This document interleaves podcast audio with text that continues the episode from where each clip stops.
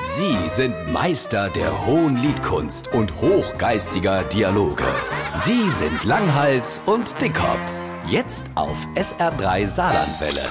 Hirmo, hast du schon mal etwas von gehört, dass der Onkel Willi Verwandte in Indien hat? Nee, das ist mir neu. Aber jetzt, wo du es sagst, wenn man es sich so von der Seite anguckt, hat er schon etwas Indisches.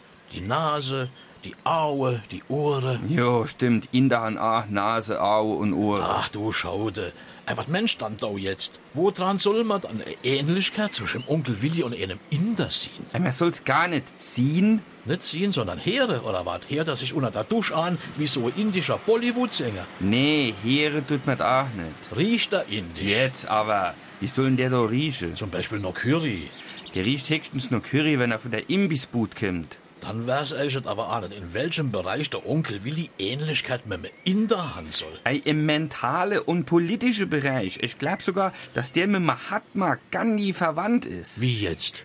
Letzte Samstag hat die Tante Inge gesagt, Denk dran, Willi, dass wir heute Abend bei der Mutzi auf den Geburtstag gehen. Ich lähe da die Clara raus. Da hatte Onkel Willi in echter Gandhi-Manier sich im passive soziale Widerstand geübt, hat sich strack gemacht, die Luft angehalten und gesagt, Nee, heute Abend kommt Fußball, da bleib ich daheim, du kannst grad machen, was du willst.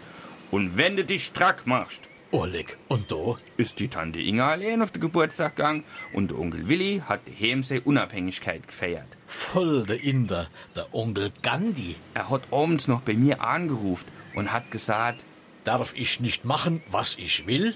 mach ich mich strack, so geht das Spiel.